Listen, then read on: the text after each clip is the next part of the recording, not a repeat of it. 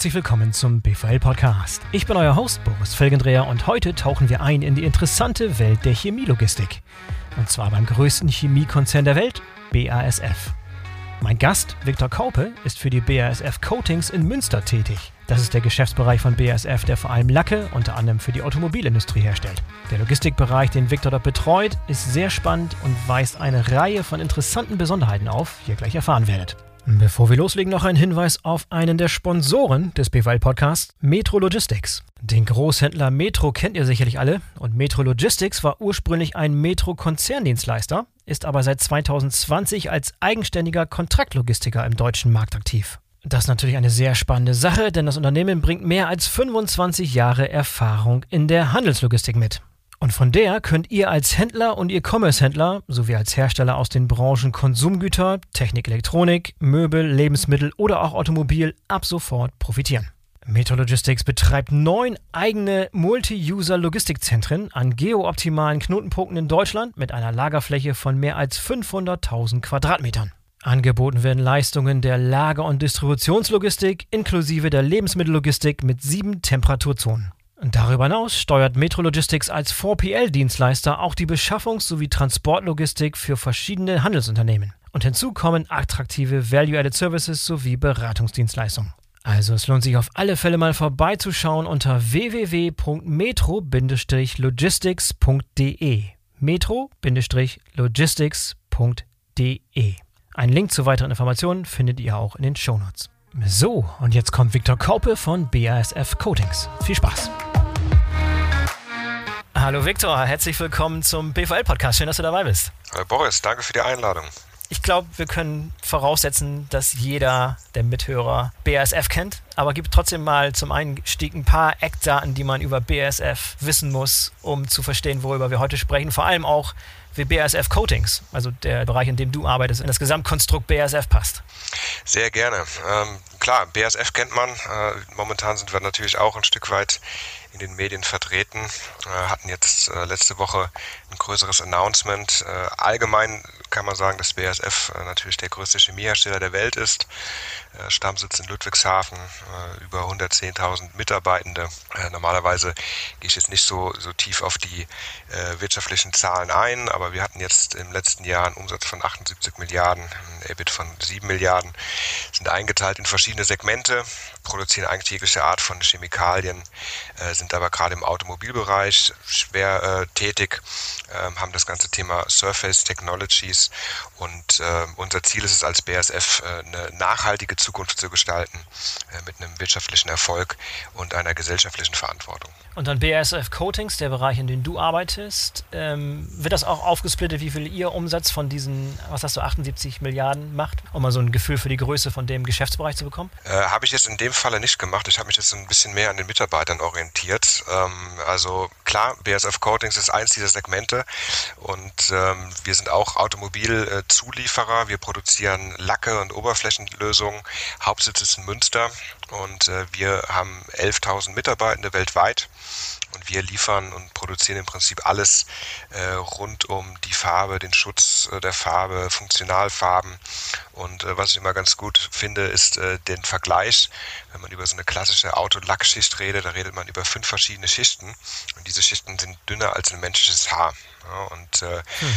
zu unseren Kunden gehören im Prinzip die Automobilhersteller. Wir haben eine Sparte Autoreparaturlacke. Wir beliefern die, die, die Luft- und Raumfahrtindustrie, ähm, haben aber natürlich auch neue Geschäftsmodelle und äh, nutzen natürlich auch da insbesondere die Digitalisierung.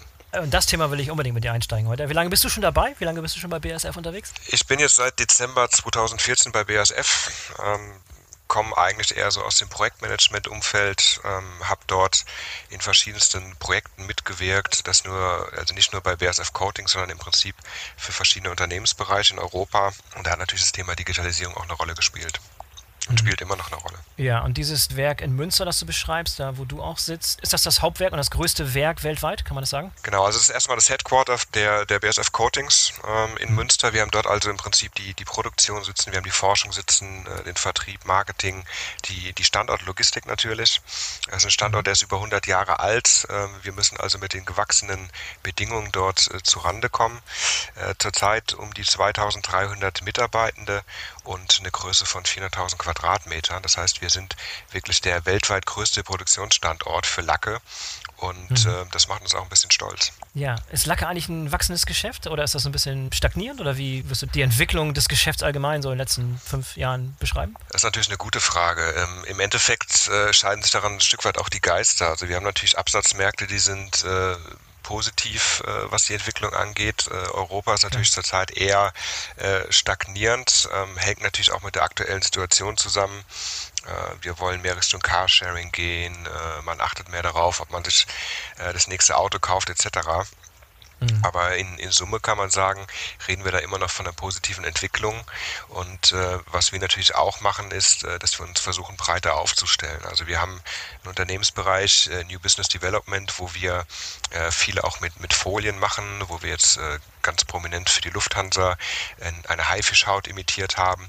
Und hm. äh, wir gucken natürlich auch, dass wir uns breit aufstellen und natürlich auch den, den Marktbedingungen der entsprechend äh, gewachsen sind. Aber du sagst, ihr produziert auch global. Das heißt, ihr habt auch Produktionsstandorte in den wichtigsten Märkten der Welt? Definitiv. Wir sind global aufgestellt. Äh, wir sind ähm, in, in Südamerika vertreten, in Nordamerika, in Asien, in, in Südafrika, in Australien, äh, mehr oder weniger überall in Europa, von, von Portugal, Spanien äh, bis hoch nach Finnland. Also man findet uns überall. Und du sagst eben, dass das Werk in Münster ist auch schon über 100 Jahre aktiv? Ja, also das ist eigentlich so das, das Spannende, was ich immer wieder miterlebe. Also BSF gibt es seit über 150 Jahren, äh, den Standort in Münster seit über 100 Jahren, äh, viel Tradition, äh, viel Historie. Es ist auch so, wenn du die Mitarbeiter kennenlernst, äh, die meisten erzählen dann erstmal im, im Vorstellen, äh, wie lange sie bei der BSF sind. Und man hört ja oft 25 Jahre, 30 Jahre, 40 Jahre.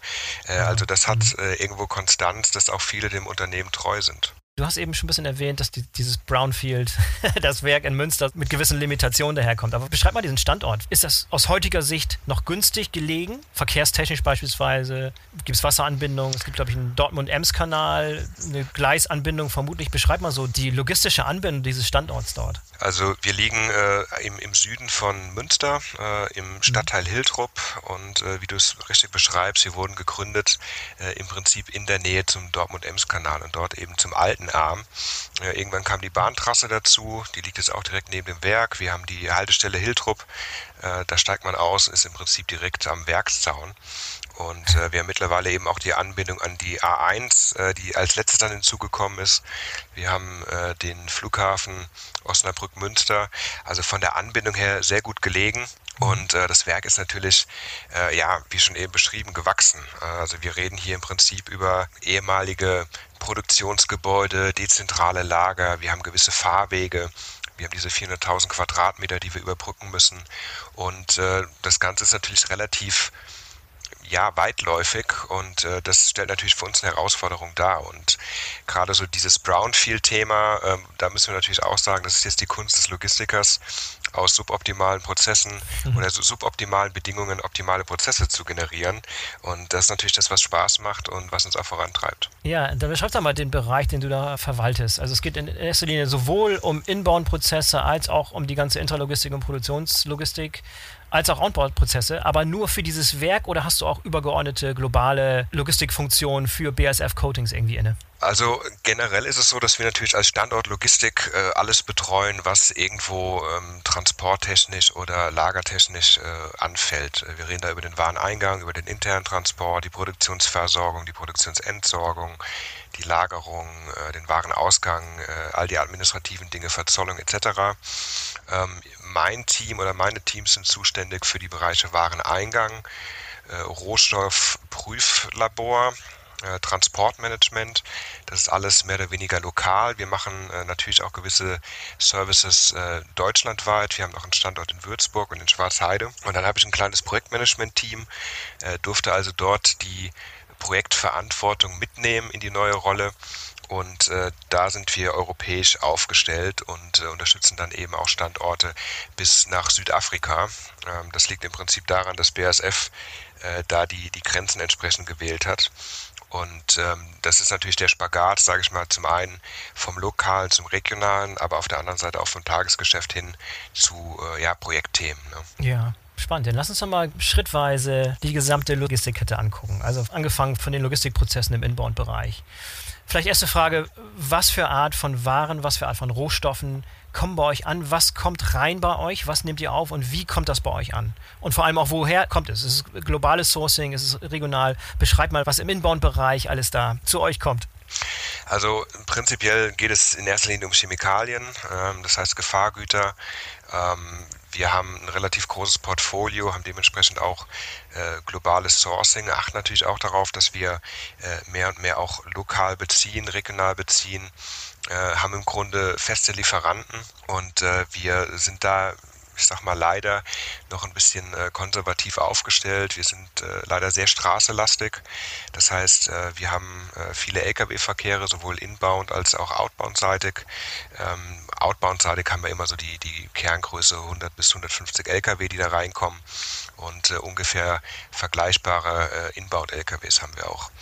Ähm, wir haben ein zentrales Lkw-Tor. Äh, dort äh, werden die Lkw erstmal geprüft, werden dann äh, abgefertigt und werden dann bei uns eben auch entsprechend materialseitig verbucht.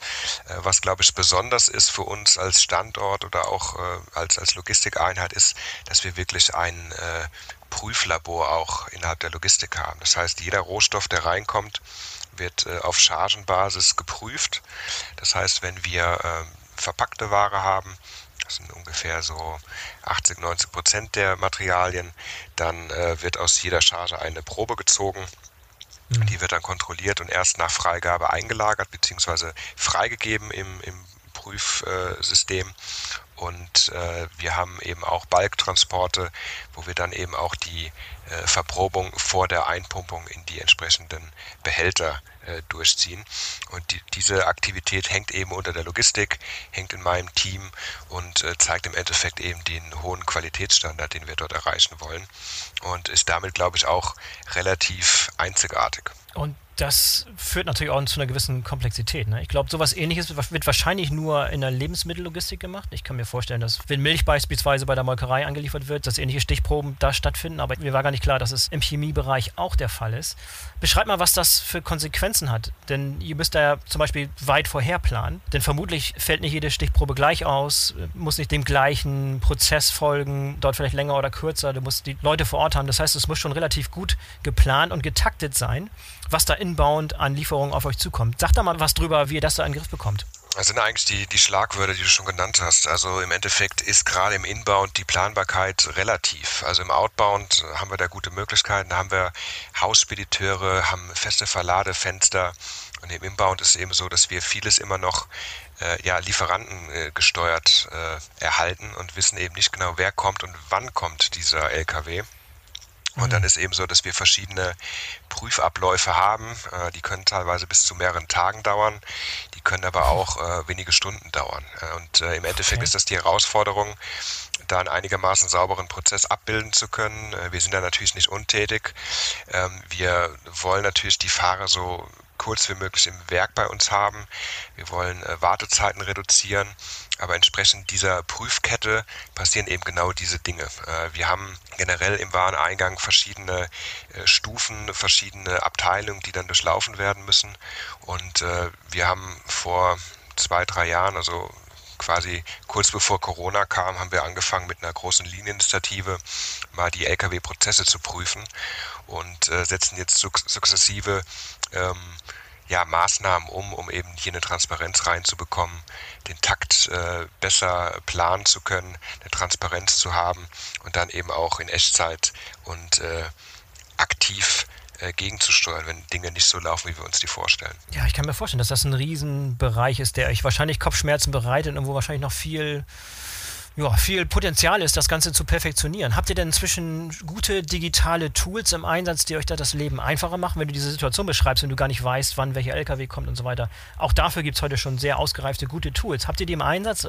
Beschreibt mal, was ihr da, was ihr da schon versucht habt, an digitalen Möglichkeiten mit solchen Problemen daher zu werden. Ja, also wir, wir sind natürlich nicht äh, untätig, was das Thema Digitalisierung angeht, äh, gucken uns verschiedene Sachen an, sind auch in verschiedenen Projekten aktiv. Ähm, wir, wir rollen gerade Yard-Management-System aus, ähm, das wir zusammen mit verschiedenen Standorten gemeinsam entwickeln und das wirklich sehr zielorientiert ist, äh, sehr prozess- und, und lösungsnah und äh, eben genau zugeschnitten auf unsere Bedarfe. Und äh, da ist im Endeffekt das Ziel, dass wir den Fahrern eine mobile Anmeldung ermöglichen, dass wir eben eine Transparenz darüber haben, wann die Lkw eintreffen. Äh, mhm. Wir haben natürlich als äh, sicherheitsrelevantes Werk und Unternehmen äh, auch einen gewissen Anspruch an die Sicherheit. Wer kommt ins Werk? Ähm, wir reden über Produkte, die natürlich äh, potenziell gefährlich sein können, die auch für, ähm, ich sage mal, terroristische Aktivitäten genutzt werden können.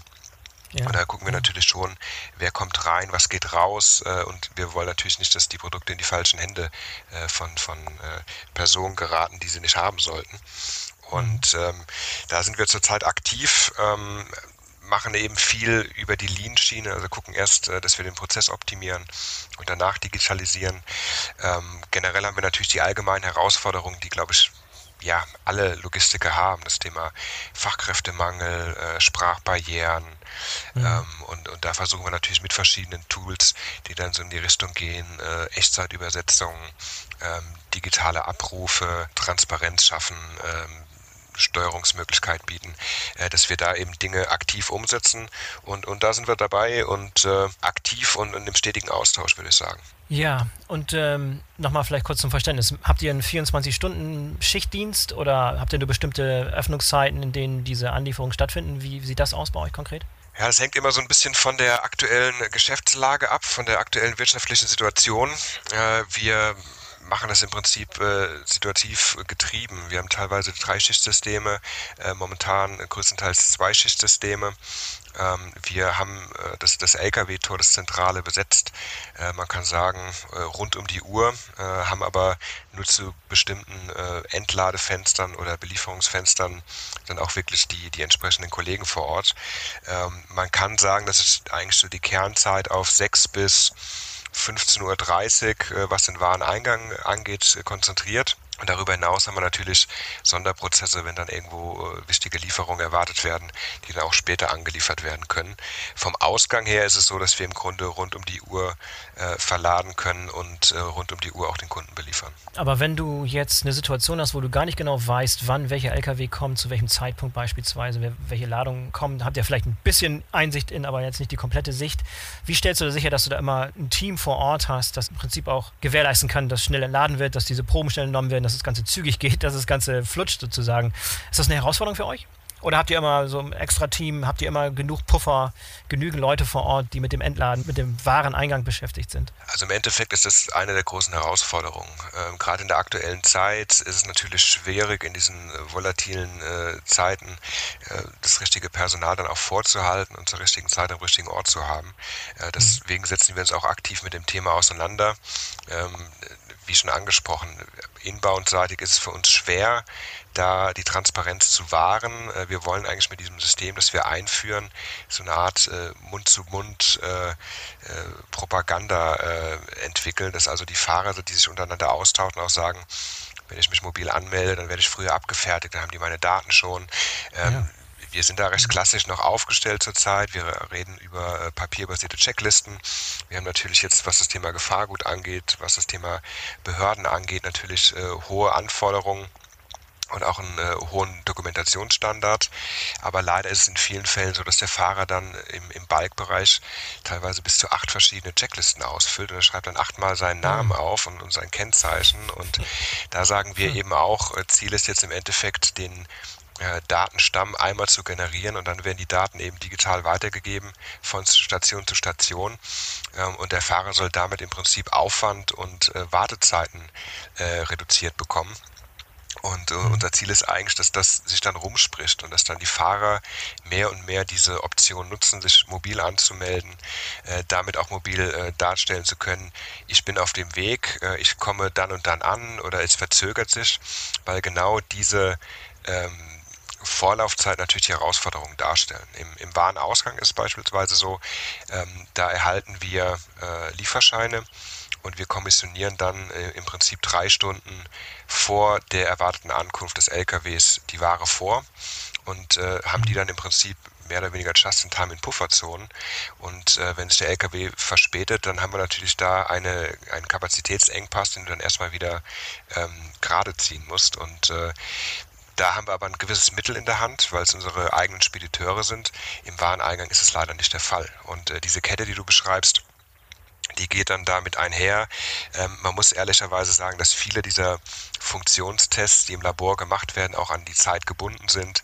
Äh, wir haben teilweise dann äh, Prüfplättchen, äh, wo dann also vorlackiert wird oder wo Funktionalitäten der Rohstoffe mhm. geprüft werden, die dann auch teilweise eben äh, ja, Energie oder Hitze ausgesetzt werden und die dann teilweise auch mehrere Tage dauern können und äh, dann entsprechend natürlich auch eine Entladung oder eine Einlagerung oder eine Nutzung des Produktes verzögern. Und äh, dementsprechend versuchen wir eben über diesen äh, charmanten Kurs äh, dann eine höhere äh, Transparenz darüber zu bekommen, wann die Fahrer wirklich bei uns eintreffen. Ja, mega spannend. Warum benutzt ihr nicht die Bahn häufiger? Also benutzt ihr die Bahn überhaupt für irgendwelche Inbound-Prozesse? Habt ihr eigentlich einen eigenen Gleisanschluss dort in Münster? Also wir hatten früher einen Gleisanschluss. Ähm, ich stelle die Frage auch öfters und ähm, das ist natürlich so ein Klassiker aus der Ausbildung, auch aus dem Studium. Ähm, leider äh, ja, wird die, die Infrastruktur ein Stück weit zurückgebaut immer wieder. Also wir nutzen die Bahn im, im Ausgang. Wir haben teilweise Intermodal-Transporte Richtung Südeuropa, Italien. Ähm, da nutzen wir die Schiene aber es ist verhältnismäßig äh, wenig immer noch. Einfach auch, weil wir natürlich als Automobilzulieferer an eine gewisse Taktung herankommen müssen und die nicht immer überall abbilden können und natürlich auch die, die Gleise äh, voll sind, äh, die Flexibilität natürlich nach wie vor schwierig ist und ähm, ja, dementsprechend wurden die, die Infrastrukturmaßnahmen teilweise eher zurückgelagert als jetzt weiterentwickelt. Mhm. Ich habe kürzlich mal eine, eine, Dokumentation gesehen über BASF, also über das Gewerk in Ludwigshafen. Äh, kann ich übrigens jedem empfehlen. Das habe ich auf YouTube gesehen, heißt Hinter den Toren der BASF. So eine 45-minütige Dokumentation über dieses riesengroße Werk, was wie eine Stadt da dargestellt wird. Und da habe ich gesehen, dass sehr, sehr viel natürlich Binnenschifffahrt genutzt wird. Klar, am Rhein. Ist der Dortmund-Ems-Kanal nicht dafür auch geeignet? Macht ihr auch irgendwas mit Binnenschiffen? Das ist ein guter Vergleich und auch eine spannende Dokumentation. Also ich sage oft an der Stelle, dass ja. Ich, ich habe tatsächlich äh, viele Hinweise gesehen, habe es aber selbst noch nicht geschafft, mir diese Dokumentation anzugucken. Aber ich kenne natürlich das Werk in Ludwigshafen ganz gut und äh, war mehrfach mhm. dort, kenne die Gegebenheiten ganz gut. Man muss natürlich immer ein Stück weit differenzieren. Das Werk Ludwigshafen ist natürlich eine Dimension für sich. Es ist der größte Chemiestandort der Welt, äh, ja, ist, glaube ich, 13 Kilometer lang und äh, ist wirklich was ganz Besonderes. Mhm. Und äh, die Dimension, die dort äh, täglich bewegt werden, die kann man sich eigentlich nicht vorstellen. Wir sind ein verhältnismäßig kleiner Standort. Ähm, Ludwigshafen lebt natürlich von der Nähe zum Rhein, hat einen eigenen Hafen, ähm, hat dort natürlich viel Volumen, das über die äh, Schiffe, über äh, Züge äh, etc. rausgeht. Und diese Dimension haben wir nicht. Und äh, wir hatten ganz früher mal einen Hafen am Dortmund-Ems-Kanal. Äh, wir haben auch leider den, den alten Arm, der bei uns, äh, sage ich mal, entlang führt. Das heißt, der neuere Arm, der dann auch größere Schiffe äh, bewegen könnte. Äh, da haben wir gar keinen direkten Zugang zu. Ähm, okay. Und wir liegen eigentlich geografisch nicht ganz so günstig wie, wie äh, Ludwigshafen. Das muss man an der Stelle wissen, aber ist natürlich ein spannendes Thema und wir setzen uns zurzeit auch aktiv damit auseinander, wie können wir nachhaltiger werden, wie können wir einen besseren Modal Split erzielen und äh, welche Möglichkeiten gibt es da. Aber zurzeit ähm, ja, ist leider vieles eher Richtung Straße noch orientiert. Äh, aber wir halten da die Augen offen, äh, versuchen da natürlich auch zurzeit, wir haben gerade wieder einen aktuellen Tender laufen, auch das Thema Nachhaltigkeit stärker reinzukriegen, Alternativen aufzuzeigen und sind da auch immer offen für äh, Versuche und, und äh, gemeinsame Projekte. Ja, aber nochmal vielleicht zurück zum Thema dieser Rohstoffe, die da ankommen. Ist das eine, eine sehr, sehr große Anzahl an verschiedenen Rohstoffen, die dort angeliefert werden? Also sind das Hunderte oder Tausende oder sind es begrenzte Anzahl, eine überschaubare Anzahl von Rohstoffen, die dann von euch weiterverarbeitet werden? Ja, wir reden da über Tausende und mhm. äh, auch äh, was unsere Produkte angeht, reden wir da über Zehntausende. Ähm, mhm also es ist schon komplex, auch die Anzahl der Lieferanten ist sehr hoch, äh, liegt da im, im, im Hunderterbereich und mhm. ähm, was eben auch hinzukommt, das ist eine Herausforderung für uns. Teilweise werden äh, gleiche Produkte mit verschiedenen Bezeichnungen dann eben auch angeliefert. Und ähm, das ist natürlich für unsere Mitarbeitenden eine Herausforderung, die teilweise die Proben auch selbst ziehen, ähm, dann auch zu wissen, welche PSA lege ich an ne? und äh, wie verhalte ich mich da sicher, wie kann ich mich schützen und äh, auch das ist eine Herausforderung, gerade wenn du äh, über verschiedene Lieferanten sprichst aus verschiedenen äh, geografischen Zonen äh, auch äh, mit mhm. diesem Thema setzen wir uns auseinander und versuchen auch dort äh, digitale und technische Möglichkeiten und Lösungen zu nutzen, um es unseren Mitarbeitenden einfacher zu machen. Auch hohe Ansprüche an die Mitarbeiter selber, ne? also auch mit den Gefahren gut umzugehen beispielsweise. Da müssen wahrscheinlich entsprechende Trainings stattfinden und nicht mal eben kurz ein paar Saisonarbeiter einstellen für ein paar Monate. Das wird da nicht funktionieren bei euch. Ne? Definitiv. Also das Thema Gefahrgut-Handling ist ein besonderes. Es äh, erfordert natürlich besondere ähm, Maßnahmen Richtung, Richtung Mitarbeitende, aber auch Richtung Equipment, Richtung Dokumentation, äh, Richtung Lagerung. Ähm, wir haben in vielen Zonen sogenannte Explosionszonen, wo wir dann eben aufpassen müssen, mit, mit welchem Equipment gehen wir in die Bereiche rein. Wir haben dafür Spezialequipment, das natürlich entsprechend teuer ist und ähm, mhm. das fängt irgendwo beim mobilen äh, Endgerät an und, und endet beim Stapler. Und ähm, gerade was die Mitarbeitenden angeht, ähm, wir setzen da viel äh, Energie in, in die Trainings und in die äh, Skill-Entwicklung der Mitarbeitenden. Und äh, dementsprechend ist für uns dann auch teilweise schwierig, ähm, ja, nachfolgende ähm, oder Nachfolger zu finden, die dann äh, Lücken äh, füllen können. Und wir versuchen dementsprechend eben auch die, die Mitarbeitenden zu halten. Wir versuchen hier unsere Kompetenz, unser Wissen in der BASF zu halten, ähm, versuchen also wenig auszusourcen und ähm, hatten das im Falle von Münster auch vor guten 20 Jahren, wo wirklich eine Entscheidung äh, fiel, äh, gegebenenfalls die Logistik an einen Dienstleister zu geben, wo dann aber im Prinzip die äh, Werksleitung und alle ähm, involvierten Kollegen, Betriebsrat etc. gesagt haben, nee, wir müssen diese Kompetenz bei uns behalten. Mhm. Und äh, dementsprechend ist eigentlich auch da das Ziel, äh, langjährige Partnerschaften, Beziehungen aufzubauen, äh, die Mitarbeiter zu halten und das, was wir investieren, auch durch die Schulung, die Trainings, dann eben auch irgendwo wertschöpfend für den Mitarbeiter und aber auch die Firma äh, aufrechtzuerhalten. Ja, super spannend, was du gerade beschrieben hast, diese besonderen Anforderungen an ganz gewöhnliches Gerät, was in jedem normalen Logistiklager eigentlich äh, unterwegs ist, sei es ein Handy, sei es ein normaler Stapler, sei es ein Scanner kann man nicht eins zu eins bei euch so übernehmen, weil es Bereiche gibt, wo Gase entstehen, wo ich nicht mit dem Handy beispielsweise oder mit irgendwelchen elektrischen Geräten äh, hantieren darf, die nicht besonders zertifiziert sind. Das habe ich richtig verstanden. Und das heißt, diese Zertifizierung, diese Art von Geräten sind halt doppelt, dreifach so teuer wie normale Geräte, oder? Genau, genau so ist es. Und äh, das ist für uns die große Herausforderung, wenn wir wirklich im, im Shopfloor digitalisieren wollen, wenn wir ähm, Materialflüsse digitalisieren wollen, dann brauchst du Equipment, das dafür zugelassen ist. Ähm, wenn wir jetzt über IoT beispielsweise reden, dann brauchst du eine ARTEX-Zertifizierung und die ist entsprechend aufwendig. Äh, die Produkte sind teuer und äh, ich vergleiche es immer ganz gerne irgendwo mit dem äh, Standard-Paketdienstleister.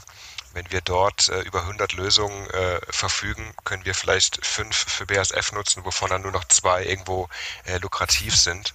Und das ist ja. mit die große Herausforderung für die Logistik an der Stelle bei uns, für die Digitalisierung der Logistik. Ja, vor allem verhindert das euch auch, dass ihr sozusagen die neuesten Geräte, die neuesten Innovationen, die elektrische Geräte sind, IoT-basiert beispielsweise, nicht nutzen können, weil die im Zweifel in erster Generation so als Prototypen nicht für euer Umfeld konzipiert sind, sondern normalerweise erstmal so für, ein, für einen allgemeinen Allgemeingebrauch konzipiert sind wahrscheinlich, oder? Das heißt, die meisten neuen innovativen Dinge könnt ihr dann wahrscheinlich so gar nicht äh, als erste austesten, oder? Ja, wir geben uns schon Mühe, äh, mit vorne dabei zu sein und äh, wir sprechen auch ganz gezielt äh, Startups oder äh, Kooperationspartner an, ähm, haben da schon einiges gemacht. Wir haben IoT-Sensor beispielsweise auch äh, maßgeblich mitentwickelt, äh, ähm, um, um eben dort auch Lücken zu füllen. Aber grundsätzlich kann man sagen, ist das die große Herausforderung. Und meistens sind die, gerade die innovativen kleineren Firmen, die Startups, die sind nicht darauf eingestellt, jetzt für so diese, diese Nische Chemie oder auch Pharma ähm, dann eben besondere Zertifikate vorweisen zu können.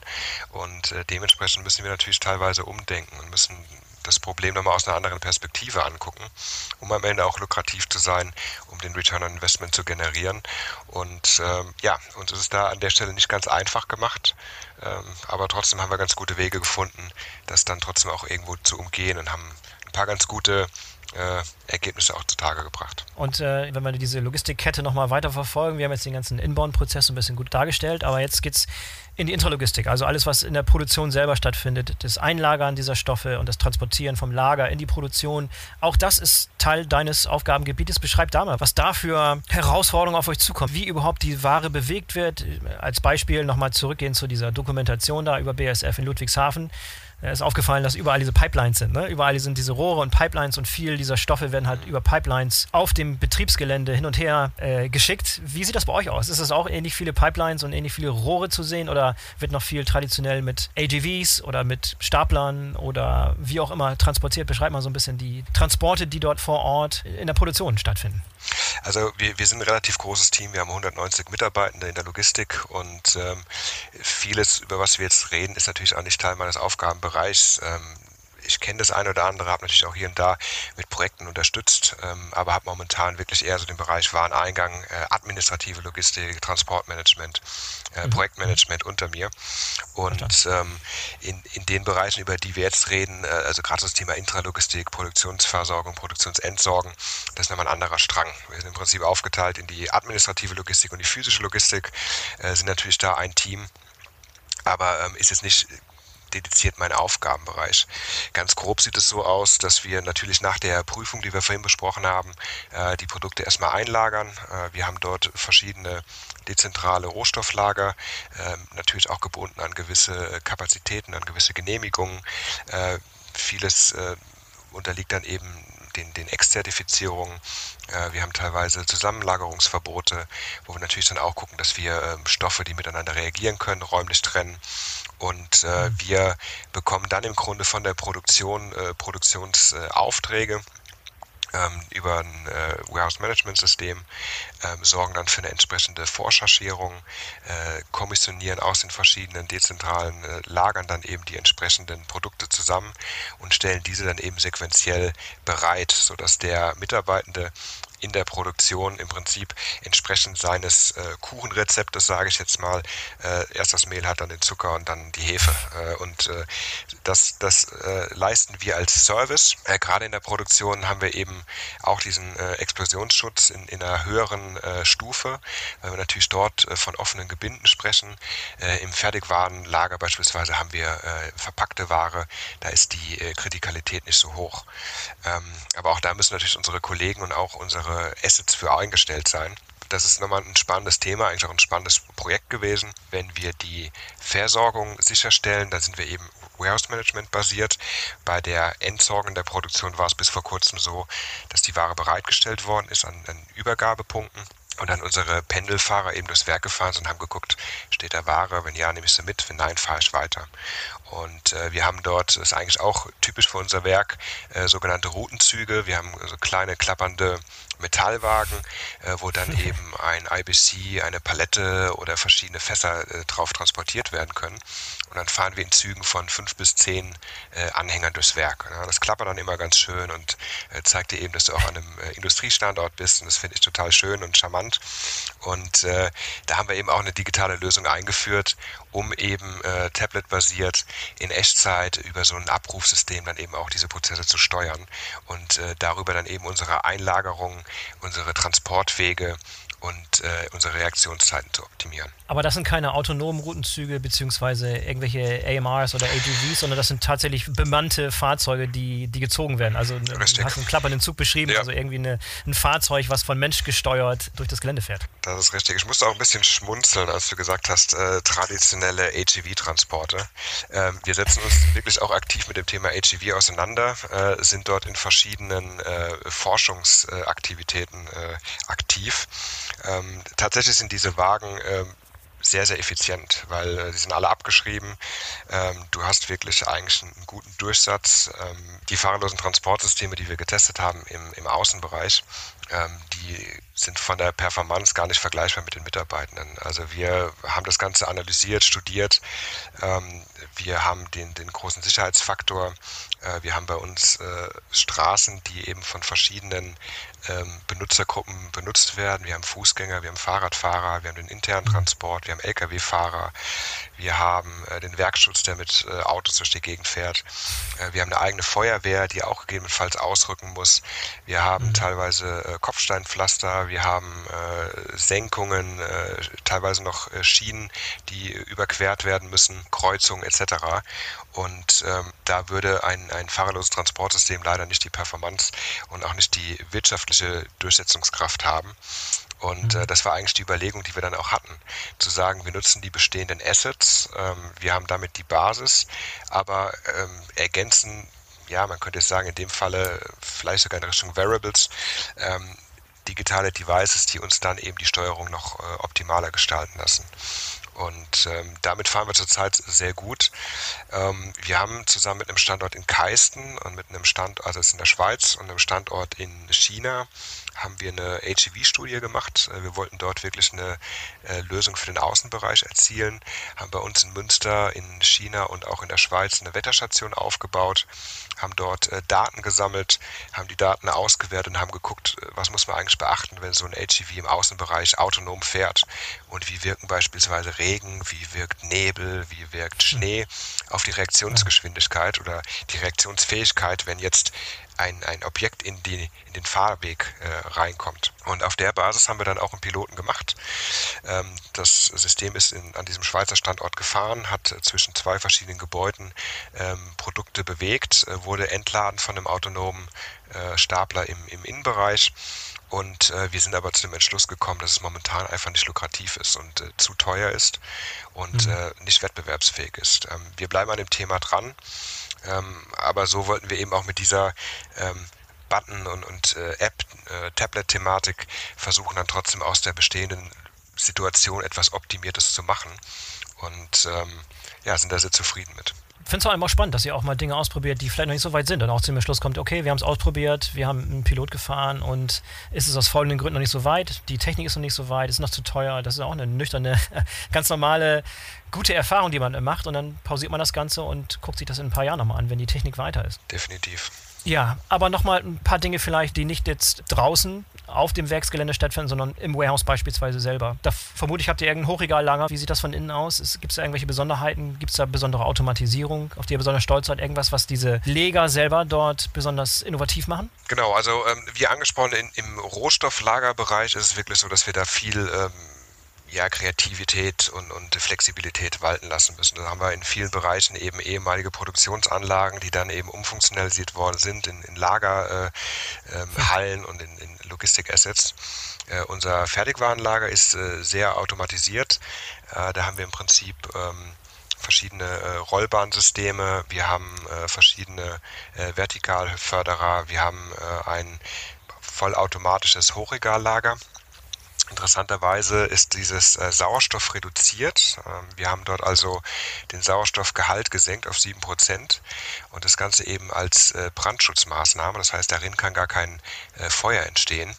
Äh, wir haben teilweise CO2-Löschanlagen, äh, die eben äh, dann auch eingreifen. Und wir haben für dieses Lager damals vor gut ja, knappen 20 Jahren haben wir einen Innovationspreis bekommen, weil es damals auch das größte Lager dieser Art in Europa war. Und ähm, was man wissen muss, äh, Coatings ist äh, sehr kleinteilig, was die Kommissionierung angeht. Das heißt, wir reden über äh, viel händische Kommissionierung.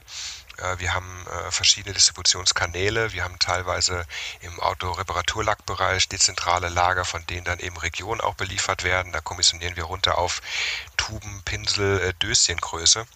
Oh, wow. Und äh, haben okay. dort also sehr interessante ja, wir haben dort sehr interessante Kommissionierprozesse, immer äh, Ware zum Mann, äh, wo dann im Prinzip auch aus dem Hochregallager äh, Mischpaletten bereitgestellt werden, Vollpaletten bereitgestellt werden und wo dann in verschiedenen Schritten runterkommissioniert wird und dann eben auch eine ähm, kundenspezifische Palette zusammengestellt werden. Und äh, in den Bereichen äh, nutzen wir beispielsweise auch äh, ergonomische Hilfsmittel, Exoskelette, ähm, ergonomische Studien, um auch da effizienter und effektiver zu werden. Aber verhältnismäßig ist unser Anteil an Personal hoch, äh, trotz Automatisierung und äh, trotz moderner Möglichkeiten wie Cobots oder äh, Kommissionierroboter etc. Das überrascht mich ein bisschen, dass ihr direkt auch wirklich an so kleine Werkstätten liefert, Pinsel und, und, und kleine Tuben. Ich hätte mir jetzt gedacht, dass ihr eigentlich ausschließlich an den, an den Großhandel beispielsweise verkauft und dass irgendwelche Zwischenhändler dann die Werkstattthemen bearbeiten. Dass es aber direkt von euch äh, kommt, ist, überraschend und macht nochmal diese Komplexität nochmal größer, weil ihr habt wahrscheinlich Abnehmer, keine Ahnung, ein Mercedes-Werk oder ein BMW-Werk oder ein Volkswagen-Werk in riesengroßen Mengen und dann eine kleine äh, Vertragswerkschaft, die für ein Fahrzeug oder für eine Tür ihren Lack braucht sozusagen. Also von bis. Das ist schon ein sehr, sehr breites Spektrum. Ja, genau, aber richtig erkannt. Also wir haben die großen Automobilwerke in Europa, die wir beliefern äh, roundabout 20 Kunden und dann haben wir eben äh, weltweit diese Reparaturlacksparte. Äh, da reden wir über sogenannte ähm, Service Center, die wir dann dezentral haben, die wir dann entsprechend äh, beliefern, auch bei uns aus dem Fertigwarenlager heraus.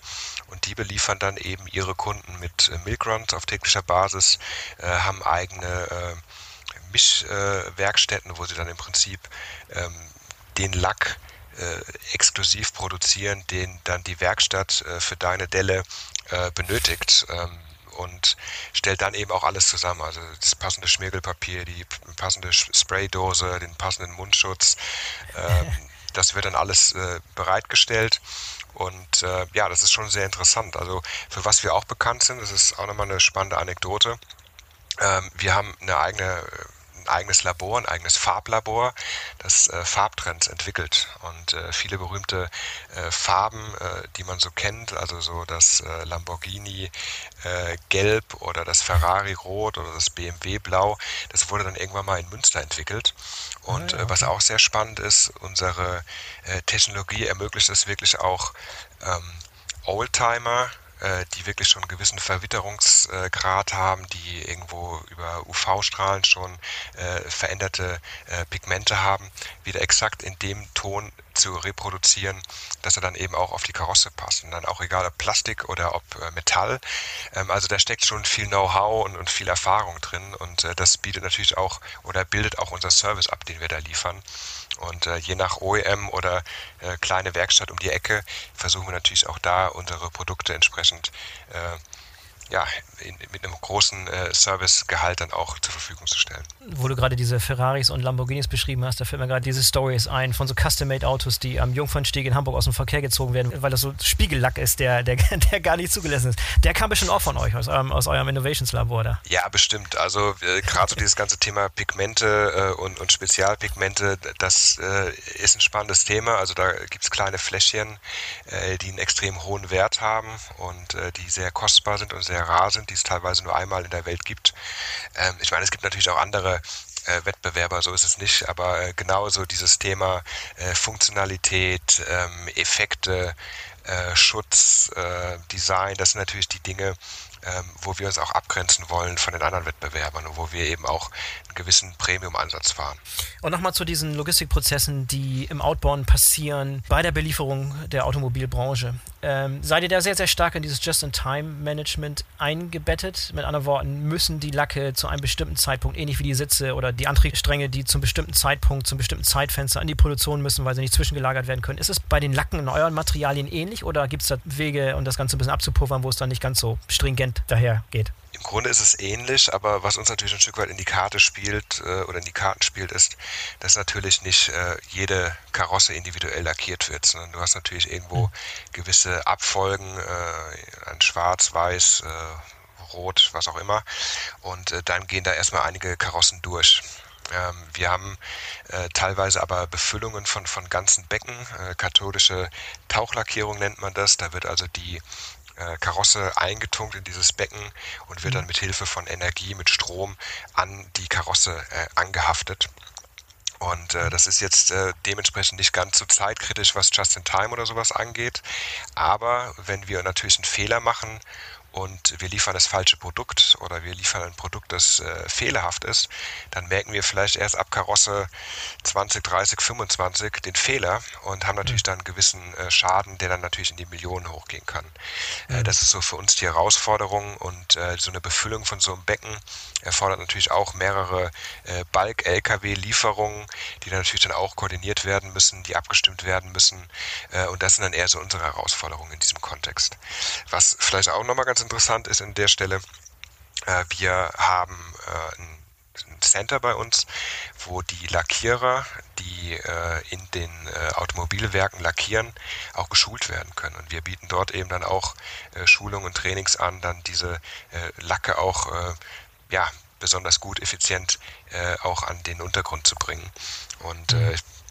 Ist auch, glaube ich, was Besonderes, das wir hier anbieten. Ja, ist eine Kunst für sich wahrscheinlich, ne? dieses Lackieren. Ähm, du hast vorhin schon ein paar Dinge darüber gesagt, inwieweit ihr versucht, neue Innovationen in den Betriebsalltag zu übernehmen. Beschreibt mal ein bisschen, wie ihr diesen Innovationsansatz verfolgt. Habt ihr eine bestimmte Philosophie? Was ist euer Ansatz? Wie geht ihr daran? Habt ihr euch bestimmte Ziele gesetzt, wie viele neue Projekte ihr ausprobieren wollt, in welche Bereiche es gehen soll? Mich interessiert dieses Spannungsfeld zwischen Dinge so weitermachen, wie sie seit 150 Jahren funktionieren, weil sie halt gut funktionieren, weil sie euch dahin gebracht haben, wo ihr seid. Und dann aber gleichzeitig neue Dinge ausprobieren und anzutesten, auch wenn sie, wie du es eben schon mal beschrieben hast, in manchen Fällen nicht funktionieren. Beschreibt mal ein bisschen eure Herangehensweise, wenn es um neue Innovationen in der Logistik bei euch geht. Sehr gerne. Ähm, also wir kommen von einem Gedanken, ähm, der stark aufs, aufs Kollektiv ausgelegt wurde. Äh, wir hatten äh, eine sogenannte funktionale äh, Organisation, wo wir eben von Münster aus die Logistikaktivitäten in Europa gesteuert haben und, und vorangetrieben haben und äh, haben dort in Münster das sogenannte Hub für Logistik gehabt und wurden dort immer wieder angesprochen auf das Thema Digitalisierung, äh, auf die, die Technologien, die wir nutzen oder auch nicht nutzen. Und wir haben dann eben gesagt, wir müssen da eigentlich aktiv werden und haben dann vor sechs, sieben Jahren eine Initiative gestartet, wo wir uns aktiv mit äh, digitalen Lösungen auseinandergesetzt haben. Wir haben immer gesagt, wir haben bei uns die Prozesse, wir haben die Mitarbeitenden, wir haben die Produkte und wollen dafür die passenden Lösungen finden und uns aktiv damit auseinandersetzen. Und im Prinzip äh, Technologie offen entscheiden entscheiden, äh, welche Lösung hilft uns, Potenziale zu heben oder Missstände zu reduzieren. Und äh, wir haben gesagt, wir wollen dabei äh, eigene Erfahrungen machen. Wir wollen aus unseren eigenen Fehlern lernen, ein Stück weit auch weg von, ich sage jetzt mal, Beratermeinungen. Und das Ganze sollte am Ende immer zielorientiert, passgenau und prozessnah sein. Und für uns, wie gesagt, eine, wir haben es immer gerne smarte Lösung ähm, hervorbringen, die also günstig ist, die effizient ist und äh, die durchaus auch woanders schon mal entwickelt worden ist oder genutzt wurde, aber für uns äh, bei Coatings neu ist. Und äh, wir wollten von vornherein die Mitarbeitenden mitnehmen äh, auf diesem Weg der Transformation, der natürlich auch äh, mit gewissen Ängsten einhergeht, gerade das Thema HEV. Als wir ähm, das mal auf einer strategischen Folie hatten, hat es, glaube ich, keine zwei Stunden gedauert hat der Betriebsrat bei uns angerufen. Und wir haben im Endeffekt auch gesagt, wir müssen uns jetzt mit diesen Themen auseinandersetzen, jetzt Erfahrungen aufbauen, äh, wirklich feststellen können, wo stehen wir heute, was braucht es für eine mögliche Umsetzung und wo sind die Grenzen. Und wenn wir das wissen, dann können wir aktiv damit umgehen. Und durch diese ähm, auseinandersetzen mit fahrerlosen Transportsystemen, wissen wir heute ganz genau, dass es dafür noch nicht äh, die richtige Zeit ist. Äh, wir wollen aber mit der Entwicklung gehen. Wir wollen äh, anhand der, der langsamen Entwicklung auch lernen und nicht zu spät eingreifen und komplett abgehängt sein. Ähm, das ist also, sage ich mal, so grob die, die Philosophie, die wir dort haben. Selbst ausprobieren, lokal, ähm, Erfolge dann teilen mit, mit der Region oder international, äh, mit unseren Partnern, sich darüber austauschen und äh, gerne Fehler machen, aber im Endeffekt auch aus den Fehlern lernen und wissen, wo man steht und was es braucht, äh, um erfolgreich zu sein am Ende. Wie sieht es mit der Zusammenarbeit mit Startups aus? Ähm, seid ihr da aktiv? Habt ihr da gewisse Programme oder macht ihr es je nach Bedarf, wie es gerade passt? Wir machen das eher nach Bedarf. Äh, wir sind generell sehr aktiv. Wir haben viel mit, mit Startups zusammengearbeitet. Äh, wir arbeiten mit anderen Standorten der BSF zusammen äh, über Landes- und, und Unternehmensgrenzen hinaus. Wir arbeiten mit etablierten Corporates zusammen mit verschiedensten Technologieanbietern und im Endeffekt versuchen wir immer das passende Match zu finden und äh, haben in der Vergangenheit äh, viele Dinge mit Startups umgesetzt. Manche Dinge sind auch gescheitert, äh, gehört aber mit dazu. Und was wir eben auch aktiv nutzen, ist eben die Kooperation mit Hochschulen, mit Universitäten, mit äh, Forschungseinrichtungen. Und äh, ja, wir versuchen dann immer in diesem Spektrum dann eben den passenden Partner zu finden. Mhm. Wenn du mal so einen Blick nach vorne wirfst, Gibt es so ein paar Technologien, von denen du meinst, dass sie schneller kommen werden, als es allgemein angenommen wird? Ist eine gute Frage, ist auch eine schwierige Frage. Ich, ich persönlich bin da immer so ein bisschen äh, skeptisch vielleicht auch. Also viele Dinge passieren natürlich schneller, als man sie denkt. Ich glaube, es ist wichtig, eine gewisse Basis zu schaffen. Ich glaube, dass generell ähm, in der Chemielogistik eine Herausforderung ist, äh, digital unterwegs zu sein und wirklich digital ähm, von Anfang bis Ende, äh, wirklich auch auf Shopfloor-Ebene. Äh, da haben wir natürlich diese angesprochenen Hürden, was, was Zertifizierung und, und Preise angeht. Ich glaube aber auch, dass wir stärker Daten und Informationen teilen müssen und das entlang der gesamten Wertschöpfungskette. Ähm, wir sind ja auch Mitglied bei Catena X beispielsweise. Ich hatte vorhin noch mal einen Call, wo wir auch über äh, den Austausch sprechen, ähm, wie wir uns gegenseitig Daten zur Verfügung stellen können, um entlang dieser Lieferkette besser miteinander kommunizieren zu können. Und ich glaube, äh, das wird ein Fokus sein, Ressourcen effizienter zu nutzen. Und dabei meine ich Mitarbeiterkapazitäten, Materialkapazitäten, ähm, Zeit, äh, Kosten, CO2, äh, all diese ganzen Dinge, Fahrwege, äh, Handlingaufwände, dass all diese Dinge äh, schon, schonender und ressourcenschonender genutzt werden und das im Endeffekt über den Austausch von Daten und Informationen. Also ich glaube, dass dieses Thema Erhebung von Daten, Auswertung von Daten, Austausch von Daten stärker kommen wird das Thema Vernetzung, End-to-End-Transparenz, äh, sowas gibt es natürlich teilweise auch schon, aber ähm, gerade in der Chemielogistik noch nicht so, wie man das beispielsweise vom Hermesboten kennt, der natürlich dann, äh, wenn du, du bestellst was und siehst im Endeffekt jeden einzelnen Schritt, der ist auch nicht in Echtzeit, aber so dieses Track and Trace ist natürlich äh, in der Spedition seit, weiß nicht, 30 oder 40 Jahren äh, etabliert. In der Chemielogistik ist aber eben nicht so einfach. Da ähm, hast du immer wieder äh, gewisse schwarze Löcher. Und äh, ich glaube auch nicht, dass das Thema IoT im, im Logistik, im, im, im Chemielogistik-Kontext stärker kommen wird. Ich glaube, dass natürlich so Themen wie Machine Learning, äh, künstliche Intelligenz, Automatisierung auch so im administrativen Bereich stärker kommen wird. Also vieles außenrum. Und ich glaube, dass wir als Chemielogistik eher überlegen müssen, wie kriegen wir effiziente Lösungen außenrum, also nicht aktiv am Produkt oder im, im operativen Kontext, sondern vielleicht außenrum, also sprich in, in Form von, von Workarounds oder von unterstützenden Tätigkeiten, die, die dir bei der Planung helfen, bei, bei der Transparenz, aber nicht unbedingt immer an jedem Packstück hängen müssen. Das Thema Variables kann ich mir gut vorstellen, obwohl wir auch da wieder die Artix-Herausforderung haben. Ich glaube, das sind so Dinge, die stärker kommen werden. Ich glaube aber auch einfach, dass da andere Bereiche die Vorreiter sind und wir im Endeffekt dann eher ähm, ja, gucken müssen, was wir davon ableiten können oder was wir in anderer Form ähnlich umsetzen können, indem wir eben out of the box denken. Weil halt eure Situation auch so speziell ist. Wenn wir eins heute erfahren haben, ist es, dass die Chemieindustrie schon sehr, sehr speziell ist. Ähm, das hast du uns sehr, sehr plausibel verklickert heute. Vielen Dank dafür, äh, Viktor. War sehr, sehr interessant. Ich hoffe, dass der SWR mal irgendwann eine Doku macht über euer Werk da in Münster, damit wir ein bisschen das, was wir heute nur hören konnten, dann irgendwann auch mal sehen können. Das würde ich mir dann definitiv anschauen. An ansonsten lasse ich einen Link in den Shownotes für jemanden, der sich diese Dokumentation auf YouTube nochmal anschauen will. Kostenlos, 45 Minuten, lohnt sich auf jeden Fall. Sehr gut. Vielleicht klopft der WDR bei uns an, wäre natürlich klasse. Ähm, gucken wir mal, aber ist ein guter Hinweis. Ja, oder spätestens, wenn wir irgendwann mal den Podcast nicht nur Audio, sondern auch irgendwie einen Videopodcast machen, dann bist du die erste Adresse. Genau, so machen wir es. Viktor, mach's gut. Wir sehen uns bis die Tage. An. Danke, dass du dabei warst. Boris, besten Dank. Mach's gut. So, das war der BVL-Podcast zum Thema Chemielogistik. Ich hoffe, euch hat's gefallen und ihr seid in der kommenden Woche wieder dabei. In diesem Sinne, bis zum nächsten Mal, euer Boris Felgendreher.